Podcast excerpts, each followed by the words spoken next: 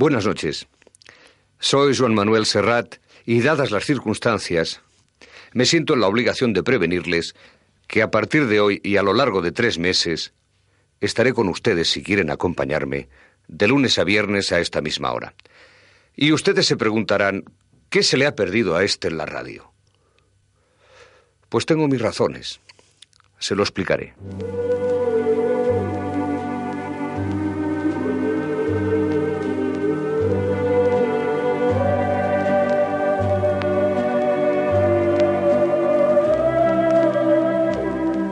Todo empezó una soleada mañana de invierno, mientras paseaba por el rastro de la Plaza de las Glorias, donde los traficantes de antiguallas ofrecen al mejor postor sus tesoros.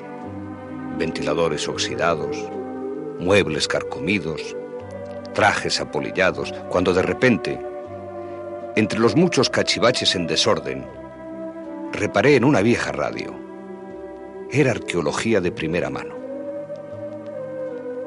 Me dirigí al viejo mercader que estaba al frente del negocio y le pedí precio por ella. No se la aconsejo, amigo. Es una radio con botas, me respondió, tomándola entre sus manos con el mismo cuidado con el que se transporta un plato de sopa llena hasta el borde. Solo le traerá complicaciones, está enferma, enferma de la cabeza. Está colgada como esos abuelos que solo hablan de sus buenos tiempos, de la República, de María Castaña. Se ve que de joven tuvo un revés sentimental y se colgó. Y ya no hace más que repetir cosas como de que ustedes son formidables, dice que hay guerra en Corea, y no para de contar historias de uno que se pasaba la vida inaugurando pantanos y persiguiendo a los rojos. El otro día, sin ir más lejos, yo quería escuchar al butanito, la encendí y apareció una tala rosa. Eso no tiene precio, grité sin poder contener mi entusiasmo. Usted sí que no tiene precio, amigo, me dijo. ¿De verdad que le interesa? ¿Cómo es la gente? Llévesela, ande, llévesela, se la regalo. Y si le da mucho la lata, pues la lleva al asilo o la deja tirada en cualquier portal. Que la gente no está para monsergas, amigo. Y nadie le va a dar un duro por ella, se lo digo yo y me la llevé a casa. Y le limpié las heridas y ella, despacito, me ha ido contando todo cuanto sabía de nosotros. No hizo falta enchufarla. Ella misma se calzó las botas y juntos de la mano nos pusimos a recorrer nuestros ayeres. Ella con sus botas y yo con mi memoria. Y en eso andamos. Y por eso estamos aquí. Buenas noches. Bienvenidos a la radio con botas.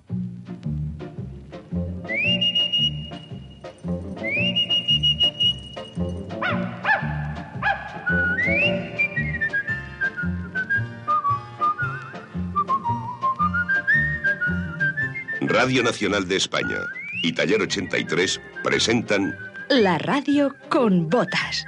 Una serie radiofónica original de Joan Manuel Serrat.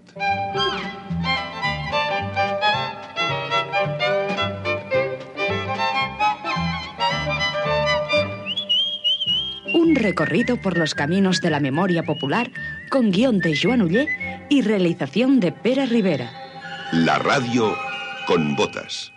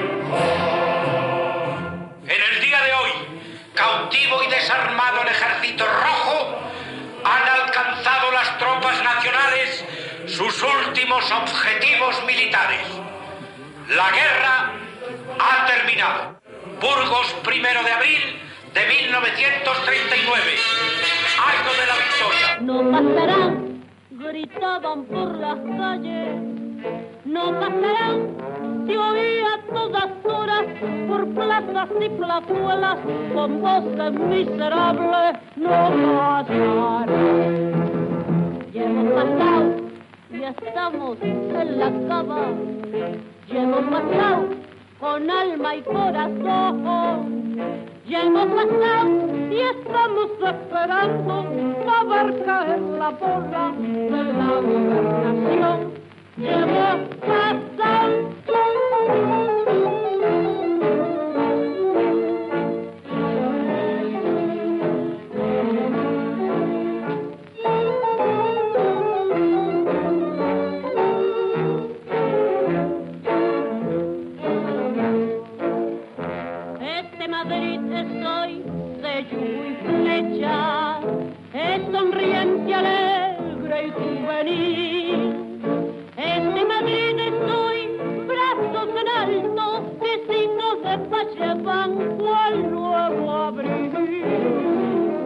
Este Madrid es hoy de la falange, siempre garboso lleno de su fe. A este Madrid que cree en la paloma, hoy que ya es libre, así le cantaré. Hemos pasado, decimos los paciosos, ya hemos pasado, gritamos los rebeldes. Hemos pasado y estamos en el prado mirando frente a frente a y bebés. Ya hemos pasado.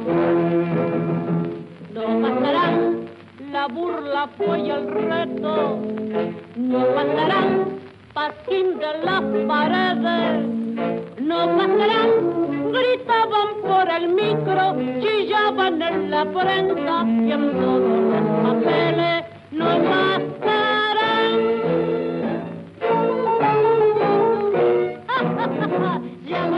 Y tanto que pasaron.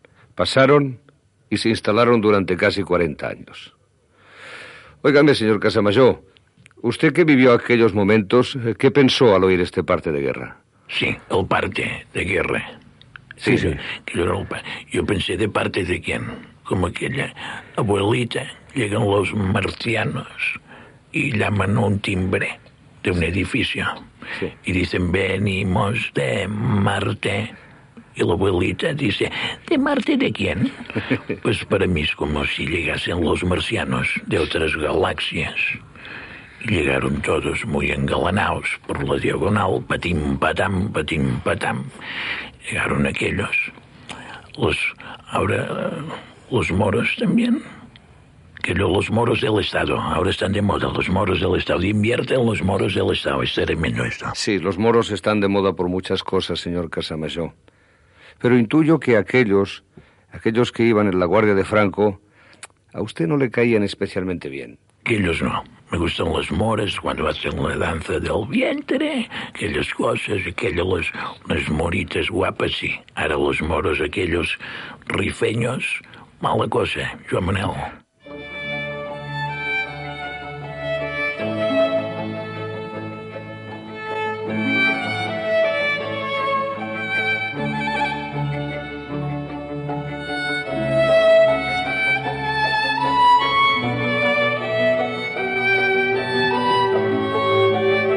La suerte estaba echada. Algunos ganaron mucho y muchos lo perdieron todo.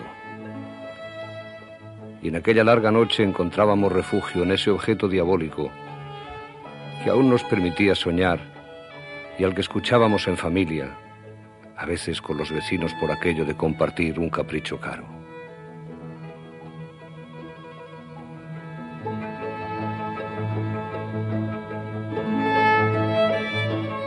Sonaban en las esquinas de las calles y llenaban las plazas. Y en los bares de los pueblos ocupaban el lugar de honor que más tarde les arrebató otra diosa egoísta y simplona, la televisión. Pero la radio.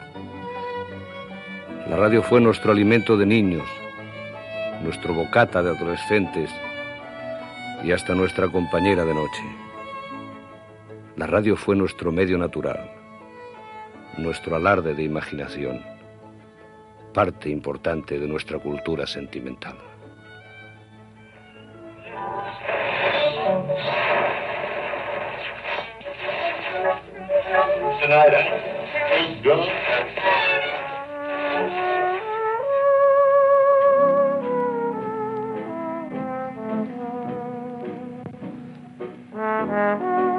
Hasta que se inventaron los transistores, ni siquiera la radio era un bien al alcance de cualquiera. Había un aparato familiar, casi de lujo, que por detrás tenía lámparas enormes y por delante maderas para nuestros ojos lujosísimas, brillantes. Y estaba el ojo aquel, aquel ojo verde que se abría y que se cerraba, según se atinase o no a la hora de sintonizar el parte de Radio Nacional. La radionovela de don Guillermo Sautier Casaseca o el cuento de Maginette Pelacañas. El ojo verde nos miraba acuoso y era la tecnología punta de la época. También estaba la cretona discreta sobre los altavoces como un telón siempre cerrado a los ojos de ver pero no a los de imaginar. Por allí dentro, más allá del dial, luchaban los aliados contra los nazis, se escondían los contubernios judeomasónicos aliados con el comunismo internacional, mientras Franco y la Falange subían como si nada montañas nevadas por rutas imperiales.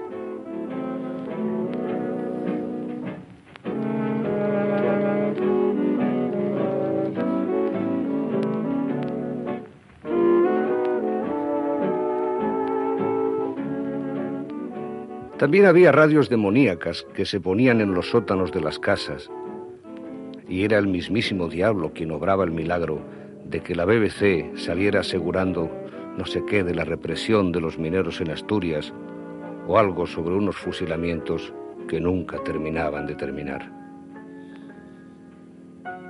Pero las otras radios, las del cuarto de estar, y los partidos del domingo con quiniela incluida y posición teórica de medio volante, las que desgranaban canciones de Doña Concha y callaban las de Don Miguel de Molina, las radios aquellas cuyo recuerdo huele a chinchón dulce, a pan y chocolate, la radio de Bobby de Glané.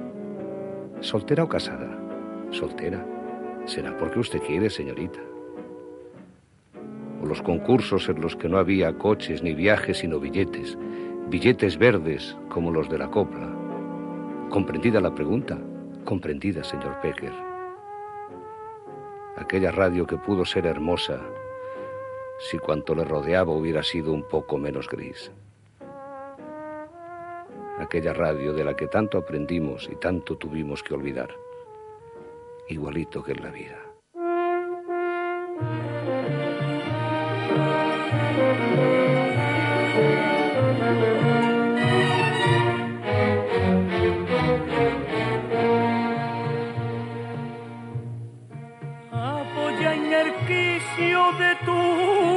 Un día.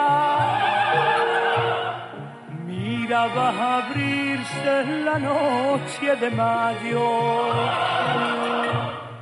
Pasaban los hombres y tú sonreías hasta que a tu puerta paré mi caballo. Serrana,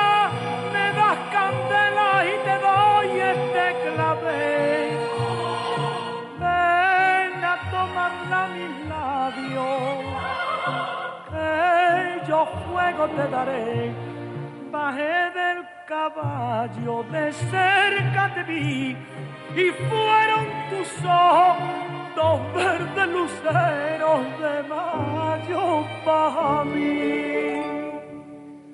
Ojos verdes, verdes como la albahaca verde y el verde, verde limón. Ojos verdes, verde, con brillo de faca que clavadito en mi corazón. A mí ya no hay soles, luceros ni luna, no hay más que unos ojos que mi vida son.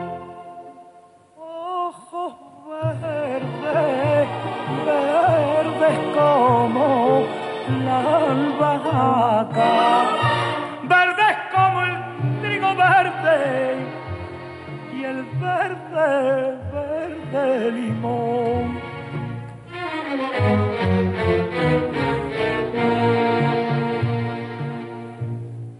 Vimos desde el cuarto a apuntar el día el alba, la torre, la vela. Déjate mis brazos cuando amanecía y en mi boca un gusto de menta y canela. Serrana, para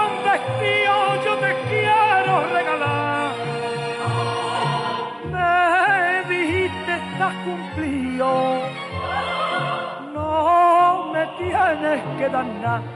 Subí en mi caballo y un beso te di y nunca una noche más bella de mayo he vuelto a vivir.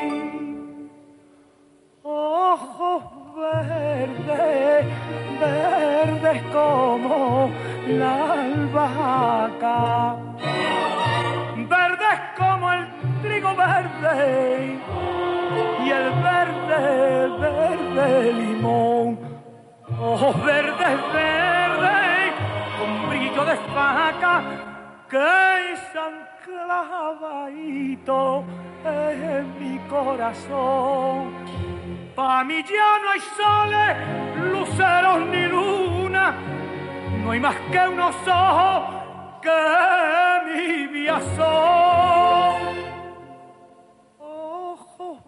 Verdes, verdes como la albahaca, verdes como el trigo verde y el verde, verde limón. La canción decía originalmente apoyá en el quicio de la mancebía, pero claro, la frase no le quedaba bien en boca de don Miguel de Molina. Pero aparte tampoco las mujeres cantaban eso de apoyar en el quicio de la mancebía porque no, no estaban los tiempos para decir cosas así. Quedó mucho mejor la cosa diciendo apoyar en el quicio de la casa mía, que era algo mucho más decente.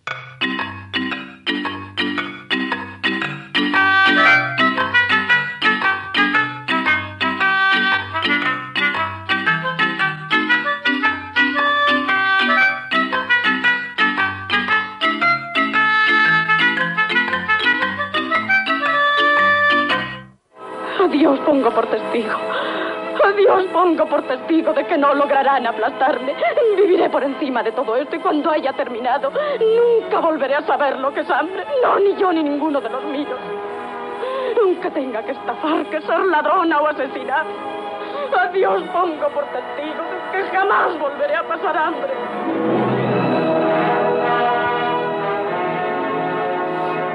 Y lo que son las cosas. Ya ven, mientras Miguel de Molina se quedaba sin soles, luceros ni luna, Escarlato Jara, la protagonista de lo que el viento se llevó, juraba, como muchos otros ciudadanos, que nunca más volvería a pasar hambre. Contra el tecnicolor de Hollywood, nuestro cada día se destilaba en blanco y negro.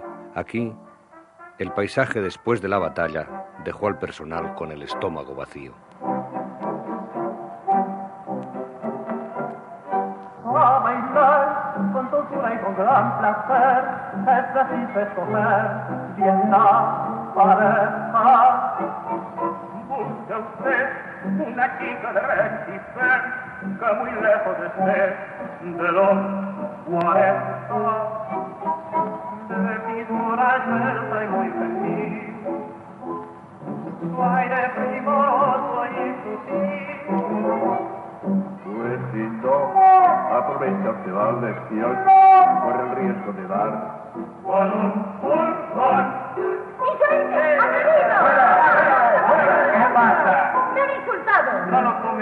Así, doña Nemesia, y modere su acaloramiento. No tengo tila. Mejor es un buen refresco.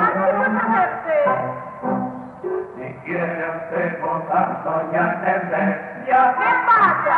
no deje de tomar toda materia. De ahí se está un limón, pero no que para la sucesión de cosa buena.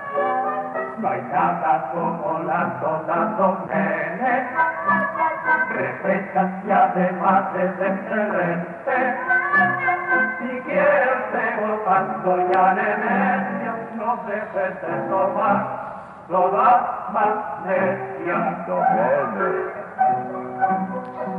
Se atribuye a Bertolt Brecht aquella sentencia que también define lo que ha sido este siglo XX para Europa. Decía Brecht, en una Alemania que asistía al nacimiento del fascismo, qué tiempos estos en los que hay que luchar por aquello que es evidente. Para muchos intelectuales lo evidente era la libertad y los derechos del hombre. Pero el fascismo no se detuvo y en algunos lugares incluso venció y habitó entre nosotros. En Torrejón de Ardoz se procede a la exhumación de los cadáveres de las víctimas del terror rojo y del ateísmo soviético, inmoladas bárbaramente por pelotones de asesinos y asalariados de Moscú. La elocuencia del documento fotográfico permite darnos una dolorosa pero necesaria y aleccionadora idea de cuáles eran los ideales y los procedimientos de los intelectuales y otras cuadrillas del llamado Frente Popular.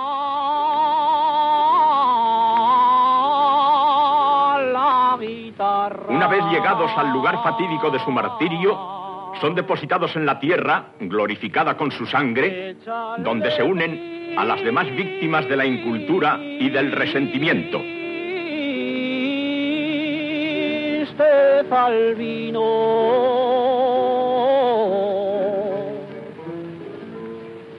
y amargura. frenéticamente fijo en José Antonio, con la ilusión y la esperanza y la fe puesta en el caudillo generalísimo Santos. Decid conmigo, el primer mártir de esta revolución, José Calvo Sotelo, por el sentido militar y castrense de este movimiento, José Sanjurjo, por el futuro nacional sindicalista de este movimiento, Onésimo Redondo, Julio Ruiz de Alba, caídos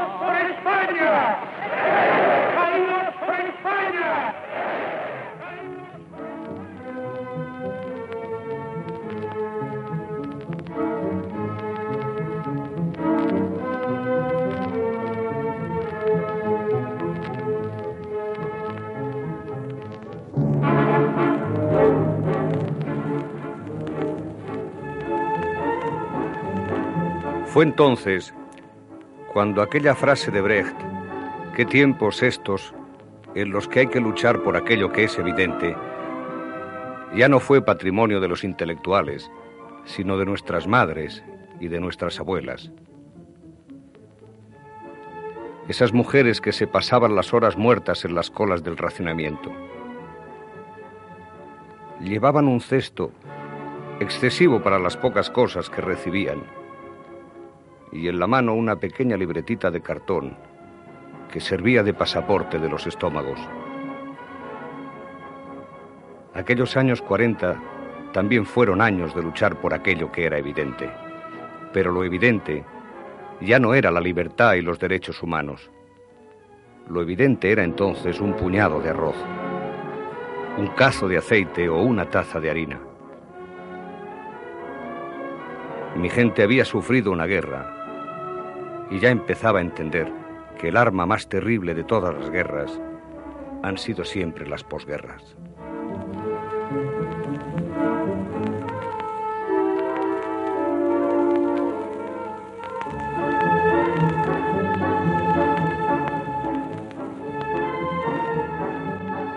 El racionamiento tuvo la virtud de convertir la chicoria en el mejor de los cafés. de elevar los cubitos de caldo a menú de fiesta y de transformar en salmón lo que solo era arenque. El racionamiento siempre tuvo sabor arenque. Esos pescados de oro viejo, como momias de la mar, que se ofrecían en curiosas cajas de madera circulares. A los arenques en mi pueblo se les llamaba también civiles. No se sabe bien si por su rigidez o porque siempre se compraban en parejas. Y luego, una vez en casa, con las patatas hirviendo como plato único e insípido, al que los usodichos civiles tenían la misión de alegrar, se agarraba a esos pescados disecados y se les envolvía en papel de periódico. Se colocaba la mortaja en el gozne abierto de cualquier puerta y se cerraba con fuerza. Esta brutal operación dejaba al arenque más planchado que nunca y a las escamas pegadas con las noticias y ya no se sabía dónde empezaban las proteínas del cuerpo y la purga de la historia.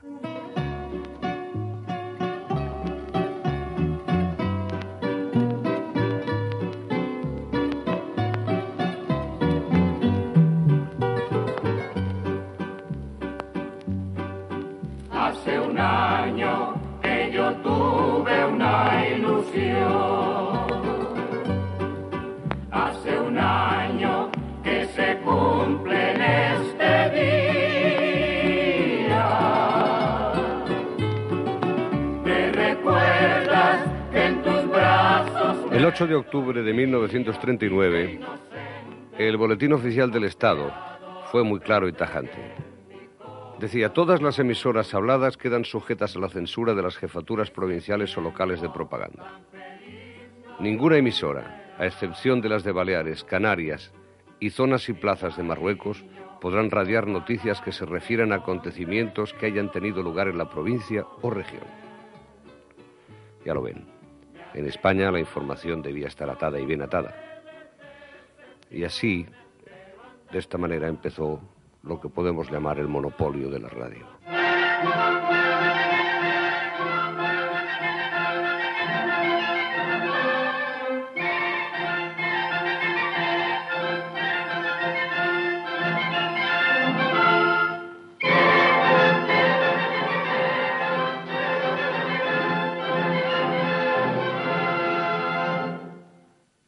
Transmite Radio Nacional de España.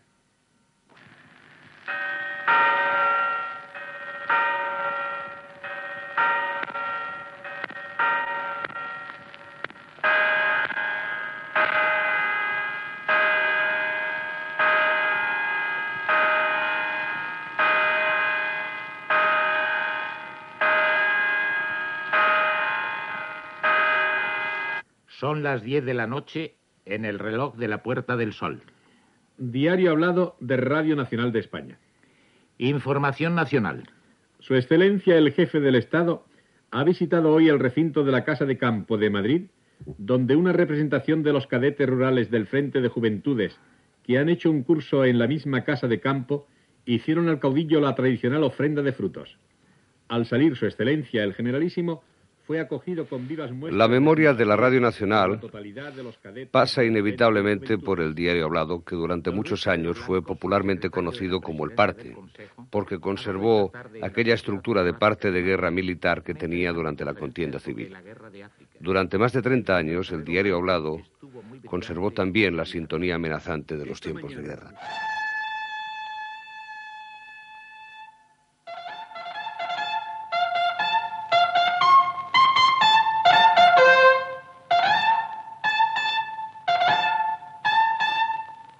Gloriosos caídos por Dios y por España.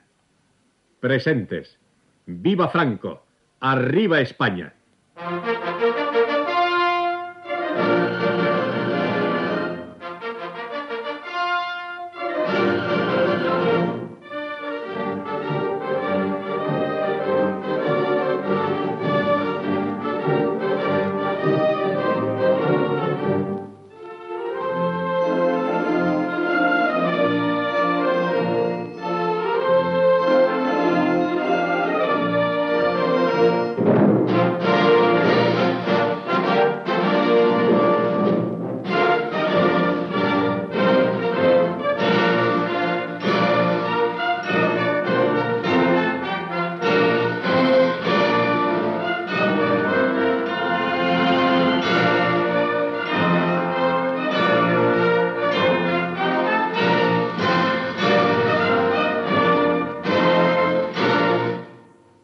Señor David Cubedo, antes que nada, muchas gracias por acercarse esta noche a los micrófonos de la radio con botas.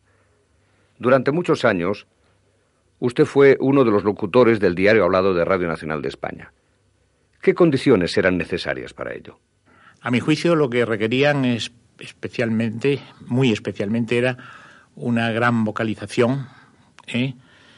Una gran seriedad y una, una, completa información sobre lo que era aquello.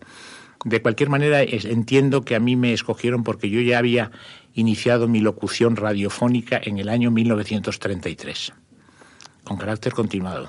Yo empecé en el año 33 una emisora de onda corta para América, 20 kilovatios. En aquellos diarios hablados de Radio Nacional de España, ustedes los locutores tenían alguna posibilidad de intervenir en el contenido o llegaban o los contenidos venían ya completamente los cerrados. Los contenidos venían a través de las agencias de prensa, que había dos agencias de prensa. Entonces las agencias de prensa facilitaban, conforme hoy vienen los contenidos a las emisoras de radio y de televisión privadas o oficiales, los contenidos de la información general vienen a través de eh, eh, agencias de prensa. Aquí tienes la F y una, un par de ellas más o tres. Bueno, pues en aquella época venían a través de las agencias de prensa. En las redacciones tamizaban o si no tamizaban, recortaban o ampliaban según el estilo, pero siempre ajustándose al, al, a la idea ideológica de la noticia, o sea, los pormenores de la noticia, fuera nacional o fuera internacional. A usted como locutor le tocaría seguramente seguir mmm, bastantes viajes de su excelencia. Bueno, viajes eh, por España, porque Franco no viajó al extranjero más que en una ocasión. Casualmente en aquella ocasión, cuando vino del extranjero a Barajas, le recibí yo para pedirle, solicitarle unas declaraciones al pueblo español, porque no había viajado nunca al extranjero como, como tú sabes, ¿no? Y en viajes por el territorio peninsular e insular, porque estuvo en Canarias, pues sí, prácticamente no te digo todo, porque estaba Matías Pras y quizá alguno más, pero no creas que muchos. Y nos repartíamos, nos distribuíamos este, este servicio que consideramos de lujo, puesto pues, nos hacía salir y nos movíamos, o sea, salíamos de la rutina del estudio eh, frío de aquel diario hablado con las noticias que hemos explicado anteriormente. ¿Y ustedes, los, eh, los locutores eh, que viajaban con él, Matías Prats, usted, ¿tuvieron un contacto personal con él? Pues yo particularmente no. Yo no sé si Matías habrá tenido algún contacto de porque Matías tenía una especialización que todavía perdura, que era el fútbol. A través del deporte no sé si posiblemente, pero en otros aspectos no, no tengo, vamos, ni la menor, ni el menor recuerdo sobre aquello.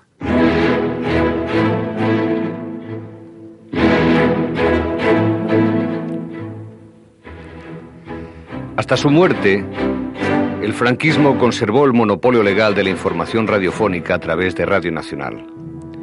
Aunque en los últimos años de su agonía, las cadenas privadas se fueron tomando la libertad de informar y de opinar, aprovechando los diferentes techos de permisividad del régimen.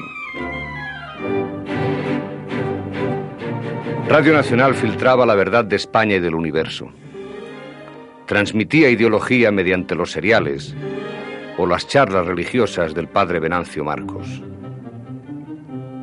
Hasta había ideología en los programas de información agraria en los que un ingeniero sabio y un campesino cazurro de zarzuela reproducían los diálogos de Don Quijote y Sancho a manera de compensación radiofónica por la revolución aplazada. En este caso, la aplazada era la revolución agraria. Acaricia mi sueño el suave murmullo de tu suspirar. Como ríe la vida si tus ojos negros me quieren mirar. Y si es mío el areparo de tu risa leve, que es como un cantar ella quieta mi herida, todo, todo se olvida.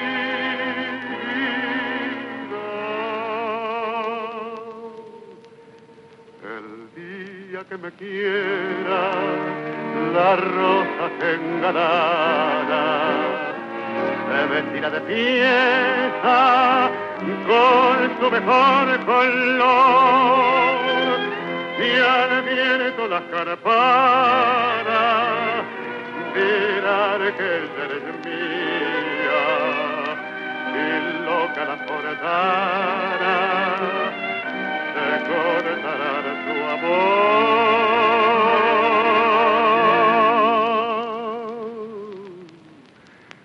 La noche que me quiera desde el azul del cielo las estrellas celosas los mirarán pasar y un rayo misterioso para nido en tu pelo. Luciérnaga curiosa que verán que eres mi corazón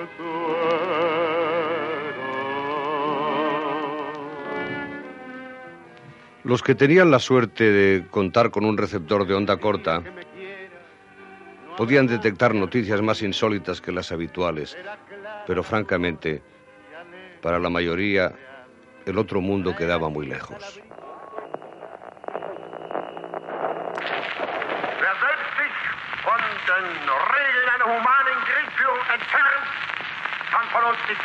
Fue la radio la que nos trajo la voz de Hitler cuando declaró la guerra.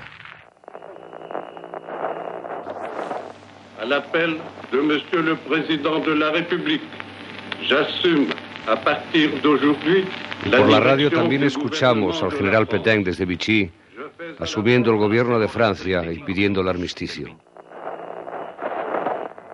L'honneur, le bon sens, l'intérêt supérieur de la patrie commandent à tous les Y también por radio, desde Londres, el general de Gaulle animó a los franceses a tomar las armas y a combatir a los invasores.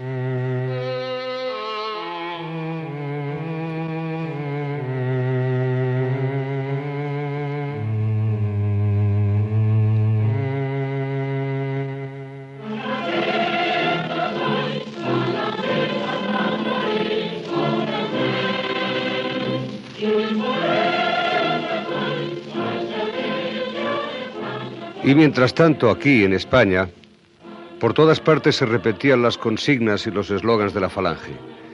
Y los muchachos eran encuadrados en la Organización Juvenil Española, en la OGE, cuyo lema era La organización juvenil tiene un jefe, Franco. Acata una disciplina, la de la falange, y cumple una consigna, por el imperio hacia Dios. Cuando se enteró mi madre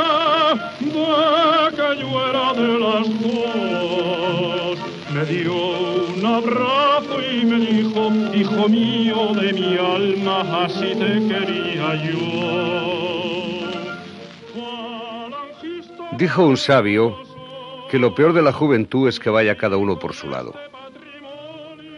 Aquí no se había hecho una guerra para nada y en los 40 se trataba de marcar el paso y de ser afecto a los principios de la cosa.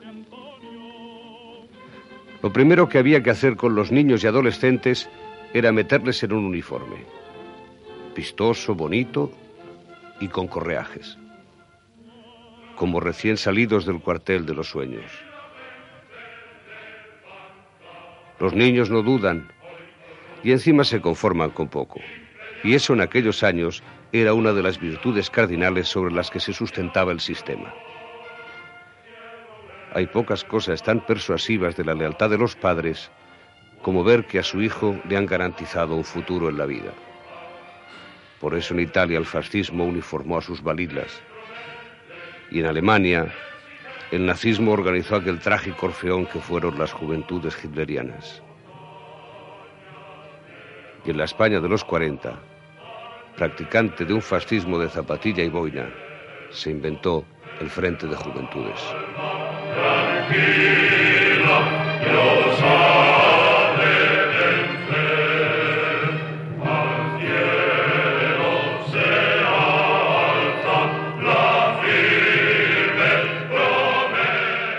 Lo importante de la cosa no era la juventud, sino más bien el frente. La retórica militar se había apoderado del sentido civil de la vida y lo importante era crecer en el universo de la jerarquía. ¿Entienden? Los chavales del Frente de Juventudes siempre sabían a quién tenían que obedecer. Se trataba de un simulacro de ejército en el que en vez de armar al cuerpo, se le ponían cartucheras al alma. La verdad es que el Frente de Juventudes era un invento de viejos, como una especie de guardería ideológica de un país de maqueta que nunca se haría mayor. El Frente era una siembra de otros líderes menores.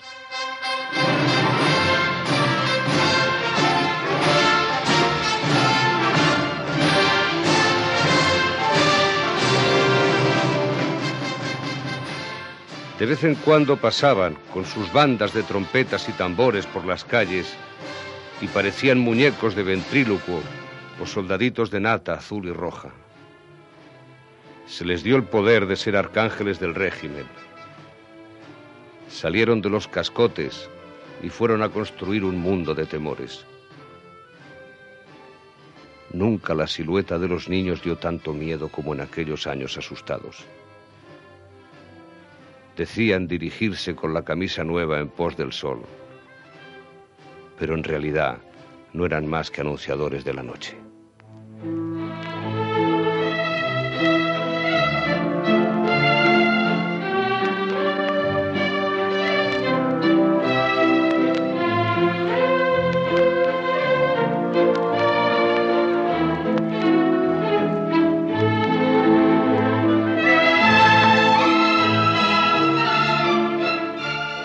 Y ellas, ay ellas, pequeñas abejas reina, dedicadas a la confección de la canastilla y el huevo frito. Ellas aprendieron a zurcir los desgarros de la historia y a engendrar lo que quedaba de una raza extraviada. A ellas, en la sección femenina se las conminó a ser buenas madres y mejores esposas. Con ellas, el orden del universo quedaba restablecido y España ya era un país con olor a puchero, donde hervir los odios y endulzar las heridas. ¿Verdad, Pilar Primo de Rivera? Queremos participar desde nuestro puesto en la revolución de la falange y queremos que nuestra obra que es de fe tome cuerpo, que sea duradero y eterno como el espíritu de Isabel.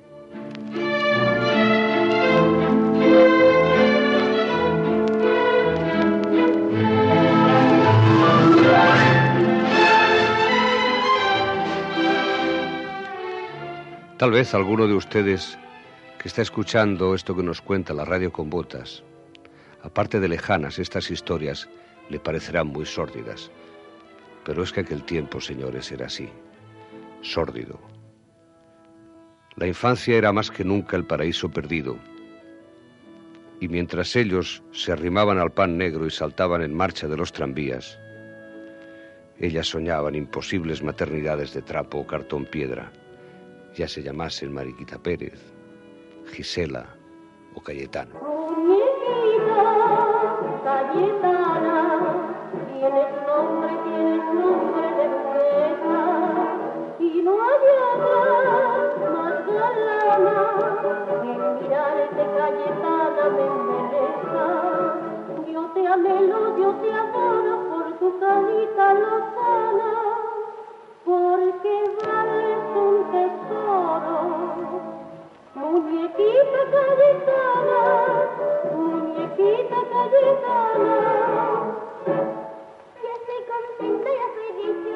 La verdad es que aquel año de 1940 resultó un año muy movidito.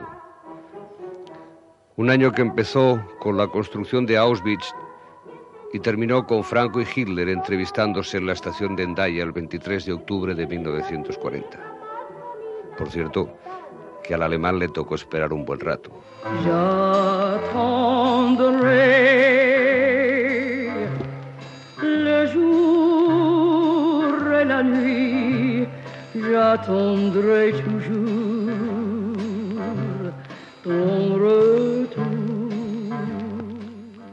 Franco se presentó con una hora de retraso y según nos muestran las fotografías que allí se tomaron, en un principio Franco permaneció serio, en tanto que Hitler se mostraba muy risueño. Pero a medida que avanzaba la conversación, fue perdiendo su sonrisa hasta parecer profundamente serio y hosco al final, en tanto que el gallego estaba a la mar de contento. Más tarde Hitler declararía que antes de volver a mantener una entrevista tan dura como aquella, preferiría que le arrancaran cuatro muelas. Las potencias del eje habían querido atraer a España para su causa, pero el general no se sabe si por retraso o por gallego se permitió el lujo de hacer esperar al dueño de Europa para acto seguido darle calabazas. Ne sont là, je crois entendre ton pas. Devant ma porte, des bruits lointains guettant ma porte. Je coûte en vain, hélas, plus rien, plus rien ne vient.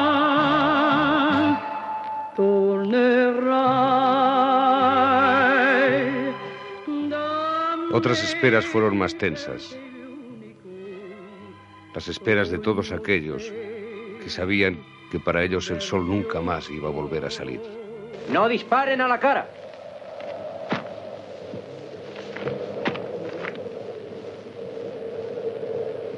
Preparados para cargar. ¡Carguen! ¡Armas!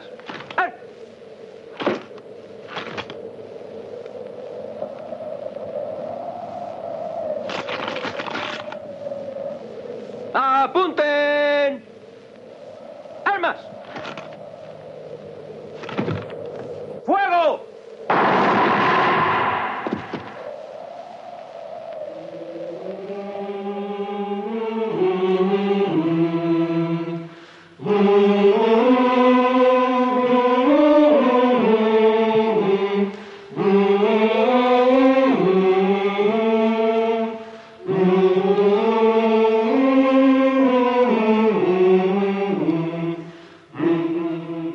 Calles de mi barrio son siempre de subida o de bajada.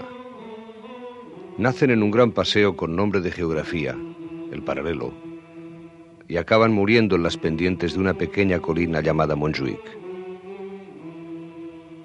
En la cima de Montjuic hay un castillo militar que mira al mar, pero que siempre acaba disparando sobre la ciudad a la que dice defender. Los castillos militares suelen actuar como enormes gigantes. Sus ojos son los cañones y en sus fosos se encuentra el gran aparato digestivo de las libertades.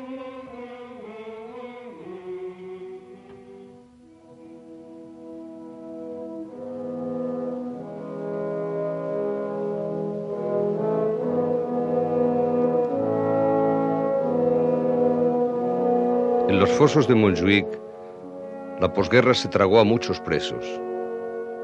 Pero en 1940 la gente de mi ciudad creyó escuchar un fusilamiento distinto que rompió el alba de la montaña. Había caído Luis Companys, uno entre muchos, pero en ningún caso uno más. Companys había sido el presidente electo y constitucional de Cataluña. Le tocó gobernar en la más ingobernable de las guerras. Se exilió en Francia y ahí la Gestapo lo puso en manos de los agentes de Franco. Dicen que se le juzgó. Pero en aquellos años la palabra juez no era un derivado de la palabra justicia. Una condena a muerte más no importaba. Fue de madrugada como suele llegar la muerte no querida. El presidente se quitó los zapatos para sentir la tierra que defendió y cayó ante el pelotón de fusilamiento en uno de los fosos del castillo, muy cerca de mi casa, muy cerca de mi causa.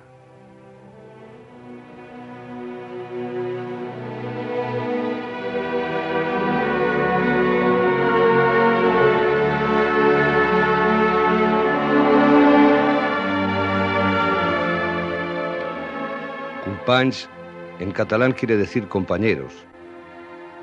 Y el que tuvo tantos en vida también los tuvo en la muerte.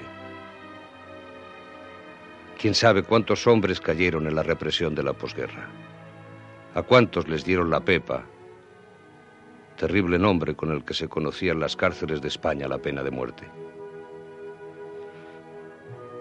El ministro de Justicia de la época dio a conocer la cifra de 192.684 personas muertas en prisión o ejecutadas entre el final de la guerra y el año 1944.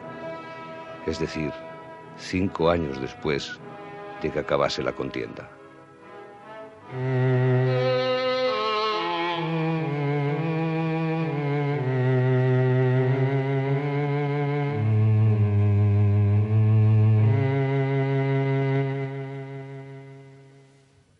1940 fue también el año en que se inició el proyecto del Valle de los Caídos, aquel faraónico sueño de Franco, donde los muertos eran más respetados que los que resistían en pie. Señor, acoge con piedad en tu seno a los que mueren por España y consérvanos siempre el santo orgullo de que solamente en nuestras filas se muera por España.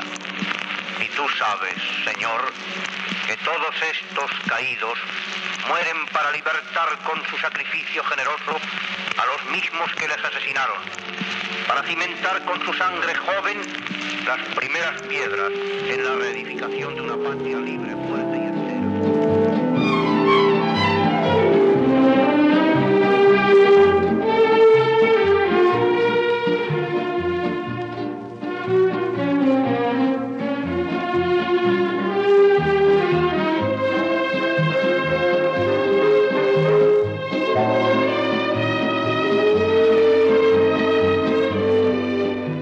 A cada uno le tocó avergonzarse en público o en privado de haber soñado que la libertad era posible.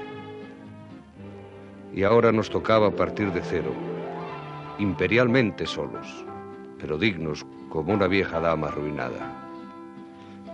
No había más remedio que volver a empezar.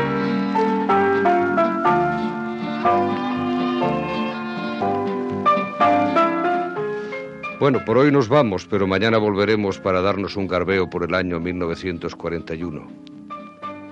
Si vienen con nosotros podrán escuchar Radio España Independiente que iniciaba sus emisiones, podrán almorzar en el auxilio social y viajar a Rusia con la División Azul.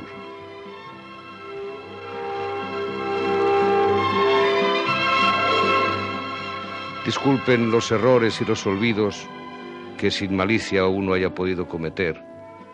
Ya saben que la memoria es buena, pero no siempre es objetiva. Y la de mi radio con botas no es una excepción.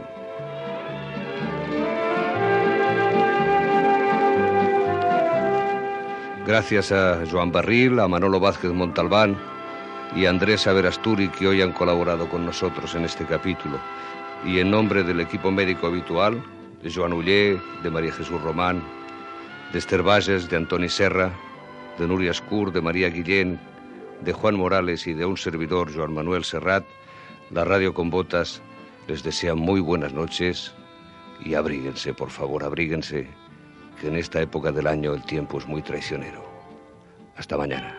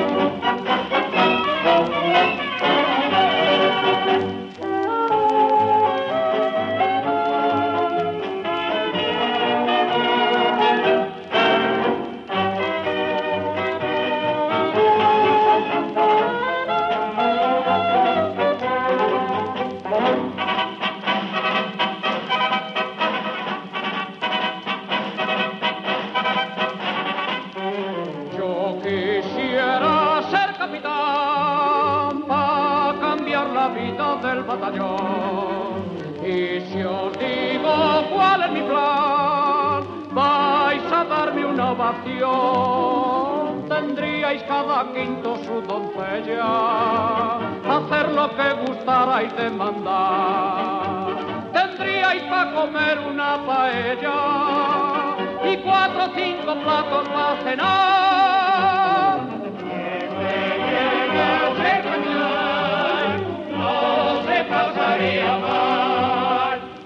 fuera capitán iba a ser un tremendo castigador y lo mismo que don Juan a las morenas castañas y rubias haría el amor y un masaje os iba a dar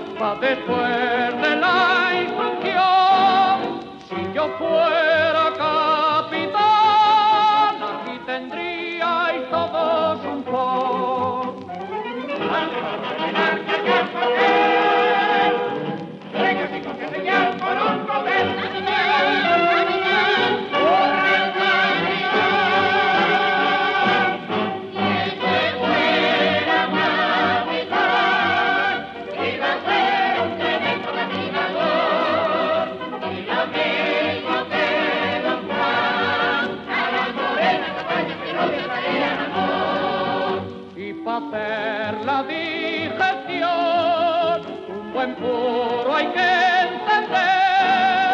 Si yo fuera capitán los voluntarios que aquí va a haber. Como soy muy complaciente.